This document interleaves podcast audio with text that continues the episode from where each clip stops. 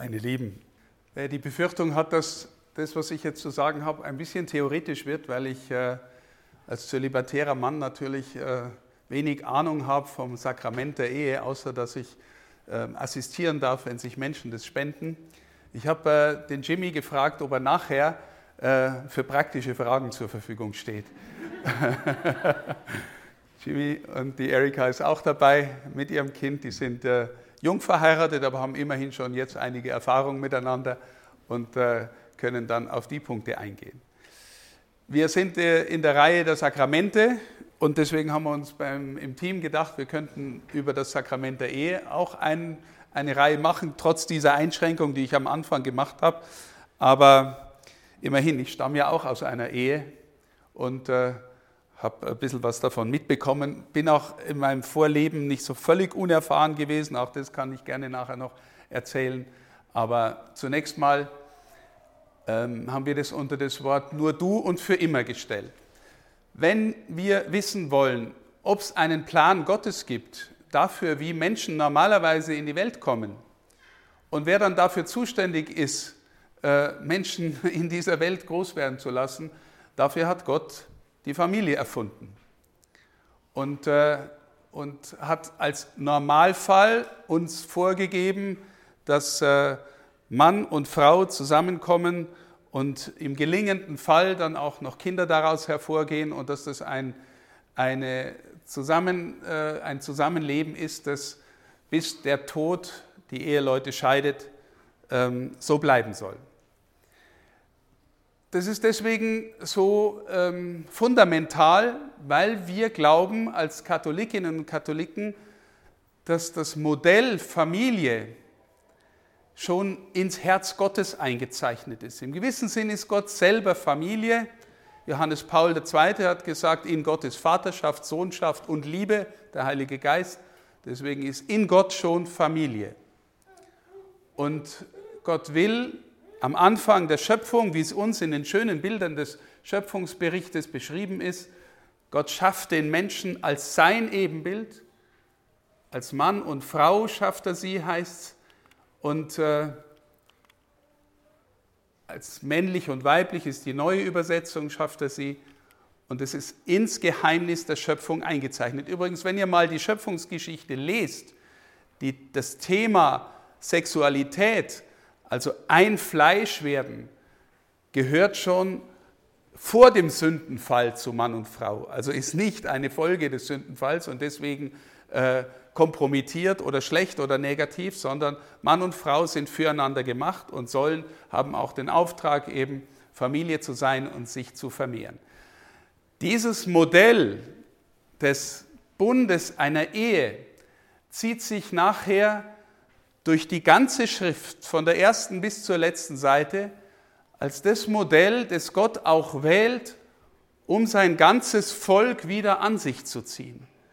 Durch die ganze Schrift hindurch, von vorn bis hinten, erzählt uns Gott, dass er mit den Menschen einen Bund gründen will. Warum? Naja, der Mensch ist irgendwie aus, dem, aus der Beziehung zu Gott herausgefallen. Die Beziehung von Mann und Frau zueinander ist korrumpiert, ist gebrochen. Die Welt ist verwundet. Der Mensch rennt tendenziell eher von Gott davon als zu ihm hin. Und er tut alles durch die Geschichte hindurch, um den Menschen wieder mit sich zu versöhnen. Und durch die ganze Schrift hindurch erzählt er uns, dass das in der Form eines Bundes sein soll. Und dieser Bund kommt in den Bildern der Schrift immer tiefer als ein Ehebund zum Ausdruck. Bis dahin, dass Gott sagen wird, ähm, meine Frau Israel erweist sich wieder mal als Hure, weil sie davonrennt, weil sie sich anderen Mächten an den Hals schmeißt, weil sie gegen Geld und gegen Macht äh, mich vergisst. Aber ich umwerbe meine Frau, meine Braut und will ihr Mann sein. Und ich zeige euch das in ein paar äh, Zitaten der Schrift. Also zunächst auch dieses Zitat, darum verlässt der Mann Vater, Mutter, bindet sich an seine Frau, sie werden ein Fleisch. Beide, Adam und seine Frau, waren nackt, aber sie schämten sich nicht voreinander. Das erzählt die Schrift in den, diesen Bildern noch vor dem Sündenfall.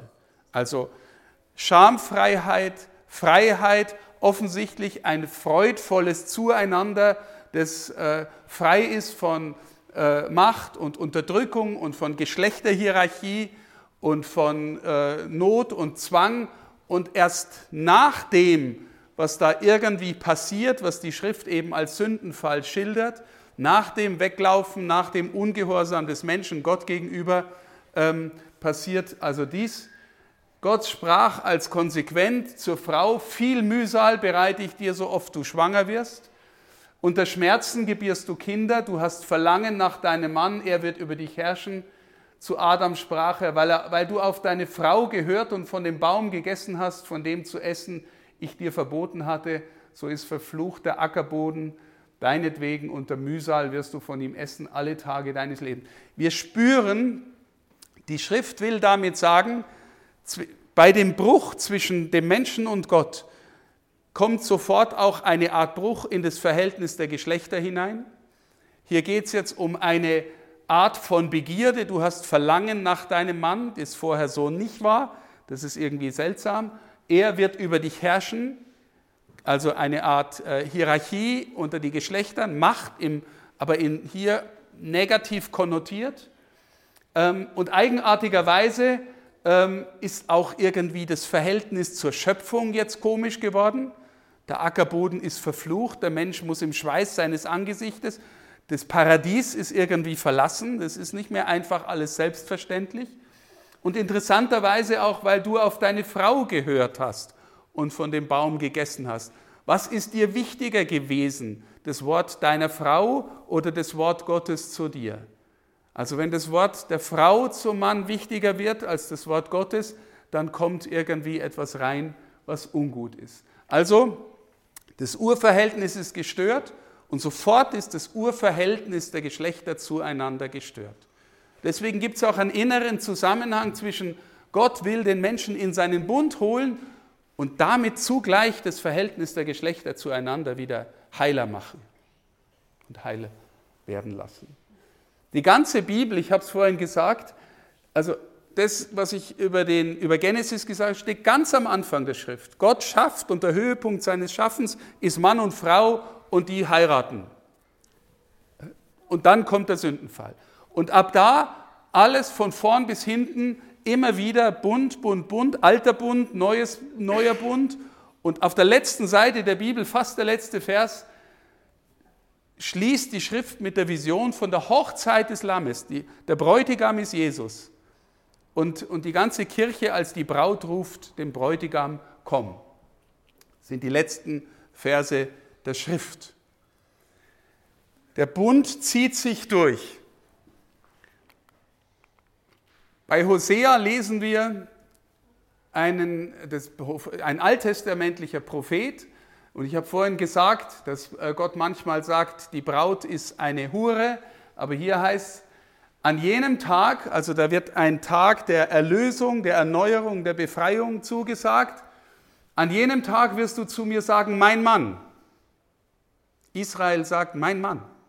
Und nicht mehr, mein Baal. Warum? naja, fremde Götter sind raus jetzt. Ne?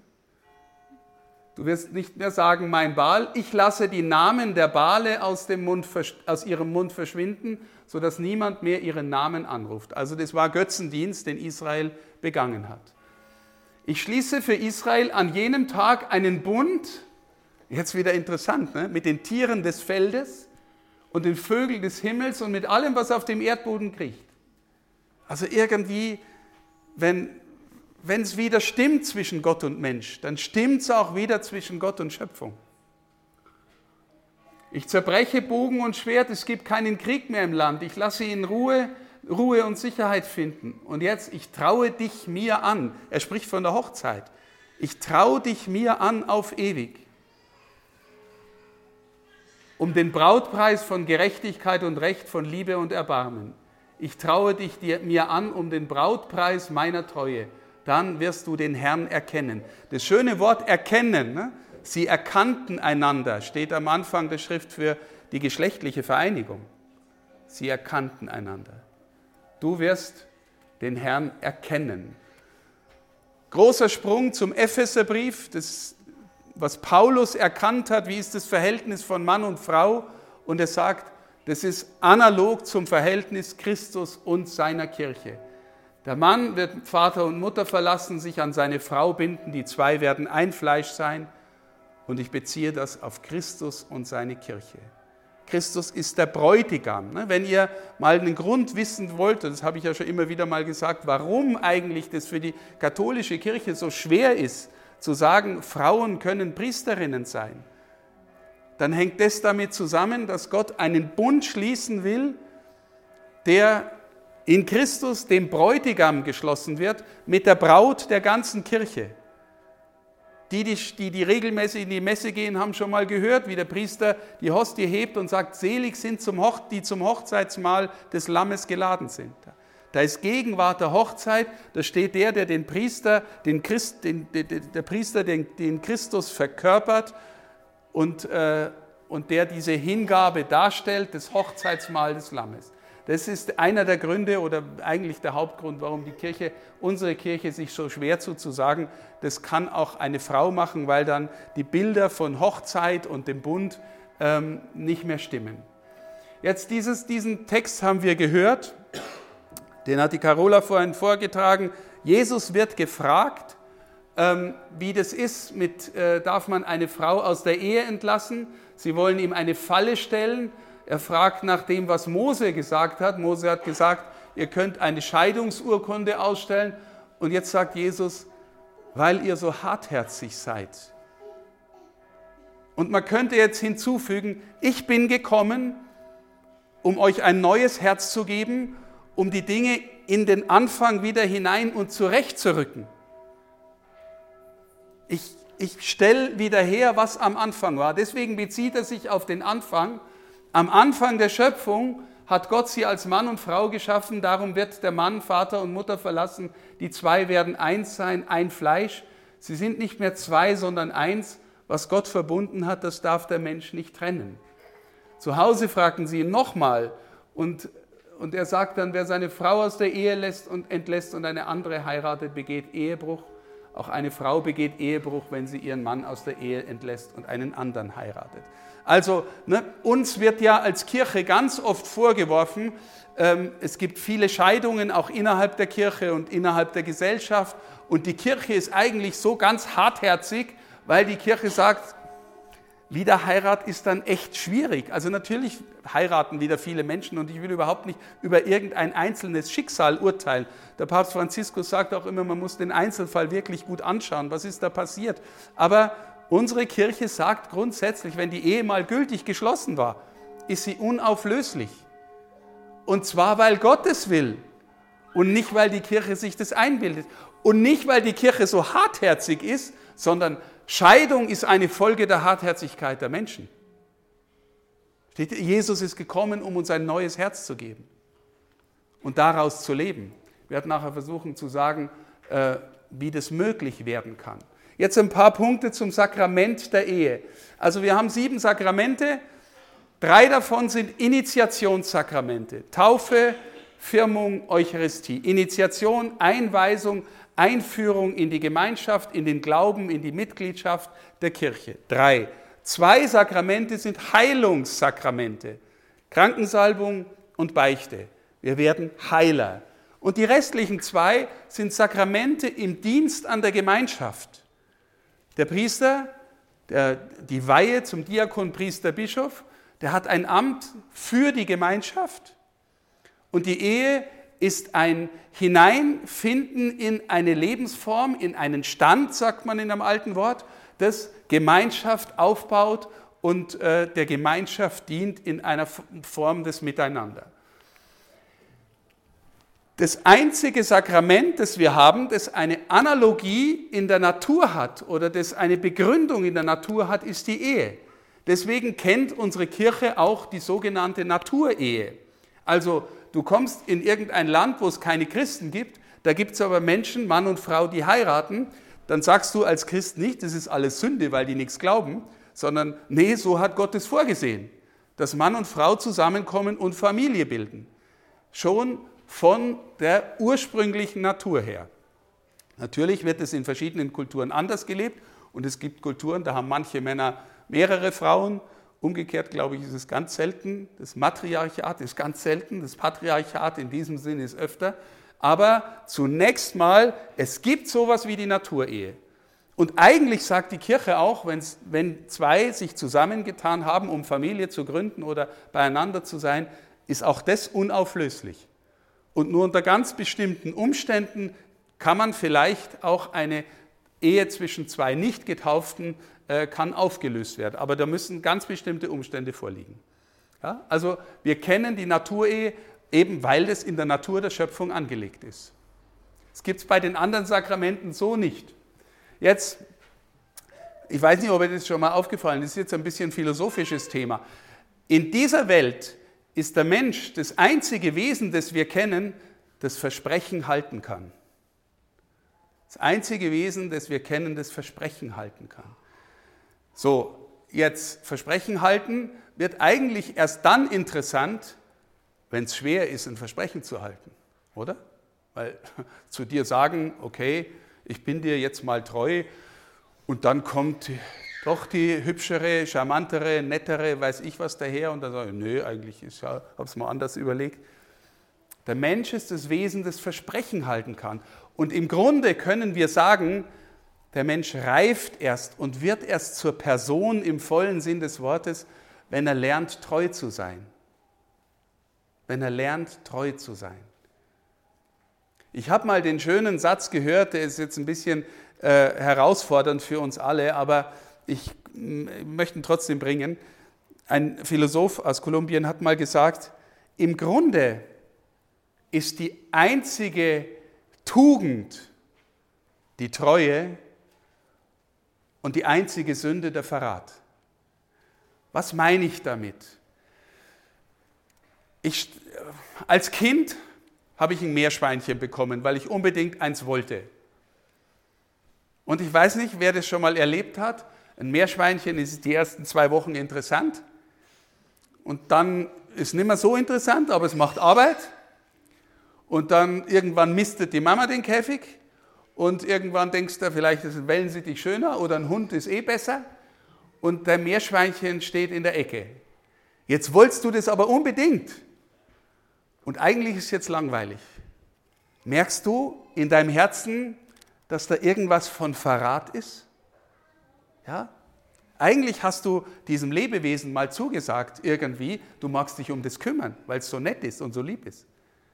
Aber du findest es halt jetzt langweilig. Da ist eine Spur von Verrat drin. Oder du möchtest unbedingt als Kind Gitarre lernen. Und du möchtest als erste Gitarre nicht so ein Klump haben, sondern die gute, die teure.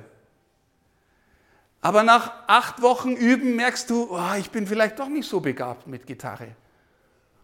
Und du lässt sie, haust sie ins Eck und sie vergammelt irgendwie. Merkst du, dass du mit dem Geschenk nicht angemessen umgehst? Natürlich muss man dann Wege finden. Gell? Es gibt auch eine Form der Treue, die sich dann löst. Ich will nur sagen, unsere Weise des Umgangs mit der Wirklichkeit ist ein verantwortendes Antworten, Verlässlichkeit. Und zwischen Menschen, die sich in der Weise von Mann und Frau aufeinander einlassen, liegt schon in der Art und Weise, wie sie sich aufeinander einlassen, ein Versprechen. Das heißt ganz. Deswegen ähm, ist der Mensch das Wesen, das Versprechen halten kann. Und je öfter er Versprechen nicht hält, desto beliebiger und unverlässlicher wird er als Mensch. Die Treue als Wesenseigenschaft Gottes, Sexualität und Ganzheit. Warum glauben wir, dass eigentlich der Akt, äh, bei dem Leben entstehen kann, der gleichzeitig so lustvoll und freudvoll und tief bewegend ist, warum der eigentlich in die Ehe gehört? Glauben wir als Christen. Na, weil, jetzt sage ich es mal äh, bildlich gesprochen, Du machst dich in diesem Akt dem anderen gegenüber auch ganz nackt, ganz verletzlich. Da ist eine Offenheit füreinander, die auch noch das innere Geheimnis und Potenzial in sich trägt, Leben zu zeugen. Das heißt, das ist schon angelegt eigentlich auf auf äh, Verantwortung, auf Antwort, auf Treue. Und jeder von euch, der schon mal erlebt hat, dass ihm der Partner, die Partnerin, mit dem er das teilt, untreu geworden ist, der ahnt, wie verletzend es ist. Deswegen gehört das zusammen, dass wir, und das ist ein Akt der Ganzhingabe. Wenn Gott da hineingelegt hat, dass aus dem, was so schön ist, so lustvoll, so Freude macht, so verbindend ist, dass daraus Leben entsteht, dann hat er sich dabei was gedacht. Und dann gehört es in einen geschützten Raum zwischen Zweien. Und der geschützte Raum heißt aus unserem Verständnis Ehe. Ja? Ist völlig gegen die Kultur, die wir gerade leben und erleben. Das ist eine Kultur des Benutzens und Gebrauchens. Aber mal ehrlich, keiner von euch will einfach nur benutzt und gebraucht werden und wieder weggestellt werden. Ja? Aber wir haben doch Spaß miteinander. Naja, je öfter du in der Weise Spaß hast, desto unglücklicher wirst du werden. Aufs Ganze in deinem Leben. Auch kein Mensch, der im tiefen Sinn Versprechen halten, treu sein, leben kann. Ich habe jetzt dahinter geschrieben, der Vertrag, der Bund, das Sakrament. Die Ehe ist, naja, ein Vertrag könnte man schon sagen, aber ist viel zu wenig.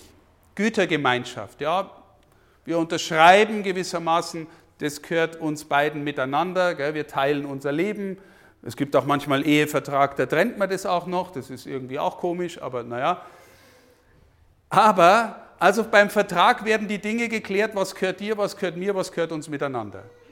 Bei einem Bund heißt, ich gehöre dir und du gehörst mir. Bund heißt, ich gehöre dir und du gehörst mir. Und Sakrament bedeutet, ich gehöre dir und du gehörst mir, das sagt ja zu leicht. Hallo, ihr braucht den Segen und die Gegenwart Gottes darin, weil es echt nicht so leicht ist, das zu leben. Das weiß jeder, der das schon länger lebt. Ihr braucht die Gegenwart und die Hilfe Gottes und die Gnade, die aus dem Sakrament kommt. Wenn ihr euch miteinander auf Gott hin öffnet, dann fließt auch im Miteinander immer wieder neu die Gnade. Trotz allem und auch in allen Kämpfen. Das Wohl der Gatten und die Fruchtbarkeit. Wenn äh, gesagt worden ist, was ist das Ziel der Ehe, dann hat man ganz lang gesagt, die katholische Kirche hat immer gesagt, ja, es geht immer nur um Fortpflanzung. Und äh, tatsächlich gibt es auch eine Strömung in der Kirche, die nicht so ohne Einfluss war, die äh, die Freude, die Lust dabei verdächtigt hat ähm, und gesagt hat, na, das ist gefährlich, es geht vor allem um Nachkommen. Das haben wir ehrlich gesagt, das hat auch schon der Thomas von Aquin im 13. Jahrhundert gewusst, dass das nicht so ist. Und ehrlich gesagt, wenn ihr das hohe Lied der Liebe lest, äh, wie da das Zueinander von Mann und Frau auch in der, in der Freude an der Erotik äh, geschildert wird, dann wissen wir, dass das andere eigentlich nicht stimmt. Deswegen hat spätestens mit dem Zweiten Vatikanischen Konzil in den 60er Jahren, aber eigentlich schon früher, die Kirche immer gesagt, es geht auch um das Wohl der Gatten.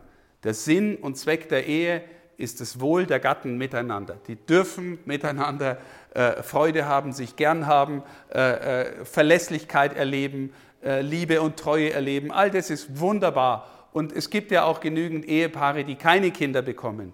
Dann bleibt der Sinn und Zweck der Ehe immer noch bestehen. Das Wohl der Gatten zueinander. Ja? Und natürlich aber die Offenheit auch für, für Nachkommen. Wenn du das verneinst, wenn du vorher sagst, ich will kirchlich heiraten, aber ich will keine Kinder, bin völlig überzeugt davon, dann kommt auch keine Ehe in unserem Sinn zustande. Ja? Die Kirche, also was gehört dazu, dass die Ehe zustande kommt?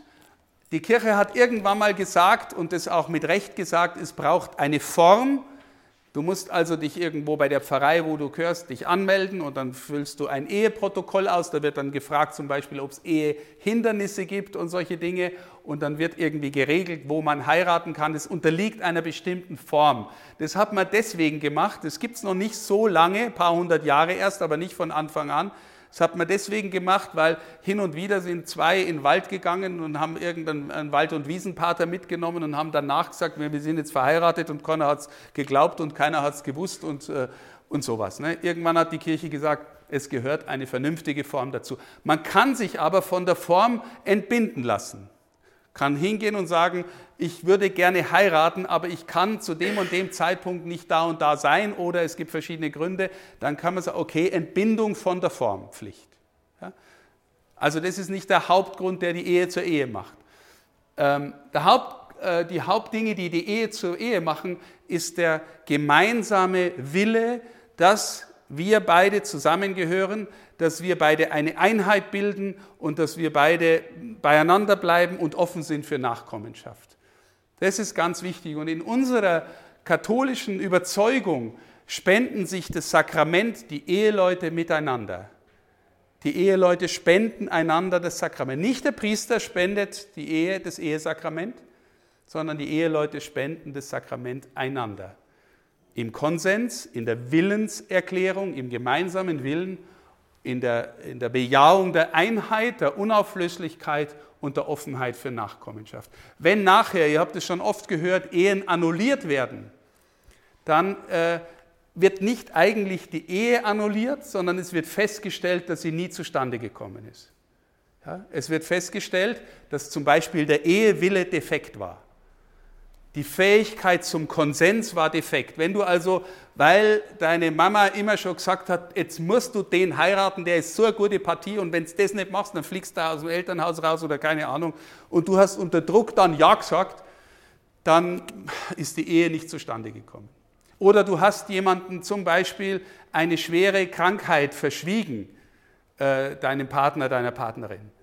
Ähm, und die ist aber maßgeblich für den Verlauf der Ehe, dann kommt die Ehe nicht zustande. Solche Gründe. Ja? Also der Konsens, der Wille zur Einheit, zur Offenheit für Nachkommen macht dann die Ehe zu einem, das ist die Wirkung, zu einem unauflöslichen Eheband. Also ihr zwei gehört zusammen und was ihr auch tut, das Band, das innere Band bleibt bestehen. Ja, das ist wie das hat Gott da hineingelegt. Also so, das ist ein Bild für eine Verbundenheit, die wir nicht mehr dann in der Hand haben. Ja? Natürlich sind es genauso wie wenn wir sagen, bei der Taufe empfängst du ein Prägemal. Das ist auch ein Bild für eine Wirkung der Taufe, womit gesagt wird, du gehörst jetzt Gott und du kannst es nicht mehr einfach abkratzen. Das Band ist ein Bild für die Zusammengehörigkeit, die Gott hergestellt hat, die du nicht einfach mehr zerstören kannst. Jetzt kann man sagen, es gibt aber doch realistischerweise auch gültige Ehen, wo es einfach nicht mehr geht. Ja, weiß ich was, er wird zum, äh, fängt zum Saufen an, fängt an, die Frau zu verprügeln und äh, die Kinder zu schlagen und so weiter. Gibt es ja alles. Da kennt die Kirche dann die Trennung von Tisch und Bett. Das heißt aber nicht, dass das Eheband gelöst ist. Also das kennen wir und das, das, äh, da ist, ist die Kirche auch realistisch. Wofür ist die Ehe dann noch da? Naja, wofür ist überhaupt der Mensch da? Dass er in ein tiefes Gottesverhältnis findet und die beste Version von sich äh, wird, die er sein kann. Das heißt, äh, ein Weg der Heiligung. Ein Weg der Heiligung. Und äh, auch da wieder, wenn ihr wahnsinnig verliebt seid und das ist wahnsinnig toll und ganz am Anfang kann man sich vorstellen, mit dir und für immer, ich verspreche dir, das wird nicht so bleiben. Das wird nicht so. Die romantischen Gefühle vergehen. Ich verspreche dir aber auch, wenn du, oder ich kann nichts versprechen, nee, also Gott verspricht, wenn du mit ihm gehst, wenn du bei ihm innerlich bleibst und offen bleibst auf ihn und ihr beide miteinander und ihr gewillt seid, von der Gnade zu leben, die aus dem Sakrament kommt, dann glaube ich auch, dass es ein Gelingen geben kann, das in eine Tiefe führen kann, die voller Freude ist und voller Dankbarkeit wird. Wir sind nicht dafür da, dass wir es immer nur leicht haben in dieser Welt. Das hat Gott nie gesagt. Gott will, dass wir ihm ähnlich werden und dass das Kreuz dazugehört, ist äh, vom Neuen Testament her völlig klar. Ne? Das hat die Mutter Teresa immer gesagt, Eheleute, die miteinander beten, bleiben zusammen. Und ich meine damit, oder ich glaube, sie meint damit, nicht einfach so ah, gehen wir mal sonntags in die Kirche und so. Nicht, dass es schlecht wäre, in die Kirche zu gehen, sondern ich meine, gründet ihr beide dann eure Ehe auch irgendwie im Sein vor Gott?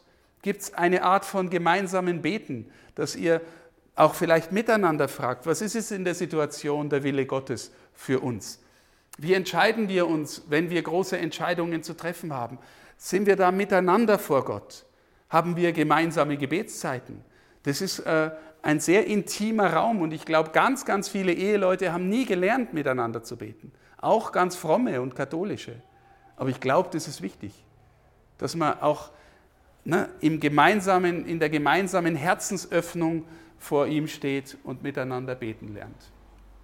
Und dann ist die Ehe und die Familie die Hauskirche. Wo lernen Kinder äh, Glauben als eine Form des Vertrauens? Jeder weiß von euch, wie wichtig das Thema Urvertrauen für ein Kind ist, für das Hineinwachsen in ein Ja zum Leben, zur Welt.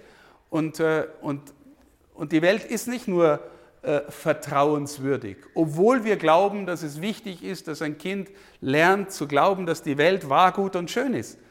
Aber dann erlebt das Kind auch Böses, erlebt Lüge, erlebt Krankheit, erlebt Verrat, erlebt vielleicht sogar Tod, kommt auch alles. Ja, und wir könnten eigentlich auch sagen, naja, wenn das, wenn das die Wirklichkeit ist, dann, dann bleibst besser den ganzen Tag im Bett liegen und wartest, bis du dran bist mit, weiß ich was, am Friedhof oder so. Nee. Ähm, wir sind berufen, unsere Kinder in eine Welt hinein zu lieben, die grundsätzlich als gut, wahr und schön äh, wahrgenommen wird, dass das Kind lernt, Gemeinschaft zu leben, dass ein Kind lernt, liebesfähig zu werden, vertrauensvoll zu werden, hoffnungsvoll zu werden, an Glauben zu haben. Und jeder, der da hineingewachsen ist von uns, der, der ahnt vielleicht, dass das schon ein Weg ist und dass, es, dass man damit früh anfangen kann. Ja? Deswegen, ich bin so sehr für die Kindertaufe, weil, weil, weil ein Kind soll hineingenommen werden in eine gläubige Lebensgemeinschaft und darin lernen, was es heißt zu vertrauen und was es heißt, Gott zu vertrauen. Deswegen ist Familie eine kleine Hauskirche. Und äh, das habe ich gerade schon angedeutet und es ist ein Weg der Entwicklung.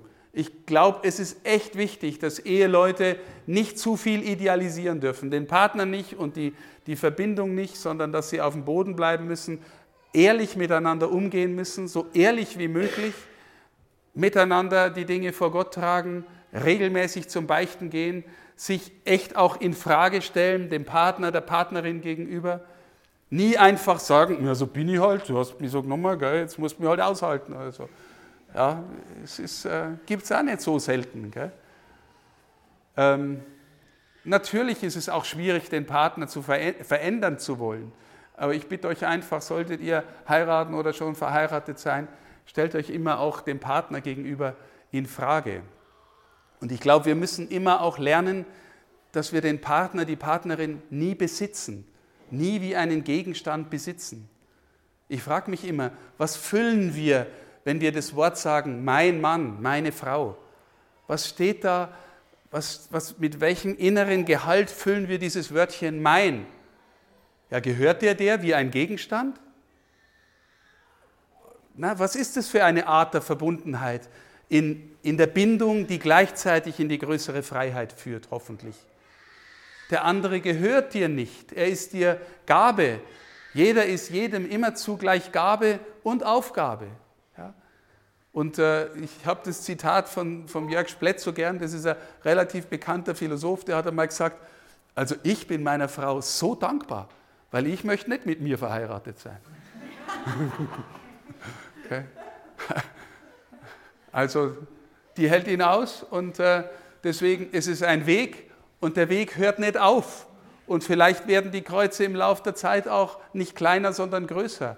Aber es gibt auch glaube ich, die Erfahrung, wenn man mit, miteinander durch schwierige Zeiten geht, dass, dass das äh, in, in der Tiefe zusammenschweißt. Meine Eltern haben früh geheiratet, Anfang 20, die mussten früh heiraten und hatten es echt nicht leicht. Und ich, ich, inzwischen ist meine Mutter verstorben, aber ich bin mir sicher, dass die nie über 50 Jahre zusammengeblieben wären, wenn sie es nicht am Anfang so hart gehabt hätten. Und praktisch so irgendwie miteinander auf sich gestellt werden und auch ne, sich gegen manches wehren oder manches durchkämpfen musst. Also das hat die zusammengehalten. Und wenn ich keinen Partner finde, also das ist vielleicht nochmal der letzte Punkt, ähm, wenn ich keinen Partner finde, viele Menschen haben die Sehnsucht danach, einen Partner zu finden und finden keinen, aus welchem Grund auch immer. Wisst ihr, auch die Ehe ist, ein, ist kein letztes Ziel in sich selbst. Auch die Ehe ist kein letztes Ziel in sich selbst. Wenn es euch geschenkt wird, in einer guten Ehe zu leben oder in einer guten Familie, dann wunderschön, aber es ist auch eine, eine Weise, Gott zu finden. Und ob du dich auf den Weg machst, Gott zu finden, ohne Partner, oder das heißt nicht, dass du weniger Mensch bist. Und äh, ich sage dir ein Beispiel, ich habe ein, doch ein relativ ausgeprägtes Gebetsleben und äh, vor einiger Zeit hat eine gute Freundin von mir, die zwei Kinder hat und einen Beruf hat und im Stress aufgeht und was du hast jeden Morgen über eine Stunde Zeit für Gott. Ja, Wahnsinn, lebst du ein privilegiertes Leben. Also, wenn ihr, wenn ihr mal geschmeckt habt, dass es schön ist, Zeit für Gott haben zu dürfen, ähm, dann kann, wie soll ich sagen, dann kann es ein Privileg sein, alleine leben zu dürfen. Das Ziel des Lebens ist, Gott zu erkennen, mit Gott verbunden zu sein und nicht automatisch äh, in einer glücklichen Partnerschaft zu leben. Und dann ist noch so, dass beileibe nicht jede Partnerschaft glücklich wird. Das kann auch daneben gehen. Ich glaube, wenn man es als gläubiger Christ versucht zu, zu leben, wie ich es so ein bisschen angedeutet habe, dann ist es dann, dann ist schon möglich und, und wahrscheinlich, dass es gut geht. Aber, ähm, aber du bist nicht auf der Welt, um durch einen anderen glücklich zu werden. Ja? Wichtig, du bist auf der Welt, um durch Gott glücklich zu werden. Okay, zwei letzte Zitate. Papst Johannes Paul, das habe ich am Anfang schon gesagt, unser Gott ist in seinem tiefsten Geheimnis nicht Einsamkeit, sondern Familie, weil er in sich selber Vaterschaft, Sohnschaft und Liebe, die das Wesentliche der Familie ist, darstellt. Diese Liebe innerhalb der Familie Gottes ist der Heilige Geist. Und Papst Franziskus in einem Dokument, das heißt Amoris Laetitia, das ist vor fünf, sechs Jahren erschienen nach der Familiensynode, das empfehle ich Eheleuten zu lesen, miteinander zu lesen. Wunderschönes Dokument über den Weg der Ehe und der Liebe und auch durch die Schwierigkeiten. So, der hat, da habe ich noch ein Zitat rausgefunden, über Freude, die sich im Schmerz erneuern kann. Nachdem sie gelitten und vereint gekämpft haben, können die Ehegatten erfahren, dass es der Mühe wert war, weil sie etwas Gutes erreicht gemeinsam etwas gelernt haben oder weil sie das, was sie haben, besser zu schätzen wissen. Wenige menschliche Freuden sind so tief und festlich, wie wenn zwei Menschen, die einander lieben, gemeinsam etwas errungen haben, das sie eine große, miteinander geteilte Anstrengung gekostet hat. Also der Weg durch, durch Ringen, durch Kämpfen miteinander macht einen, kann einen froh machen, wenn man ihn mit Gott geht.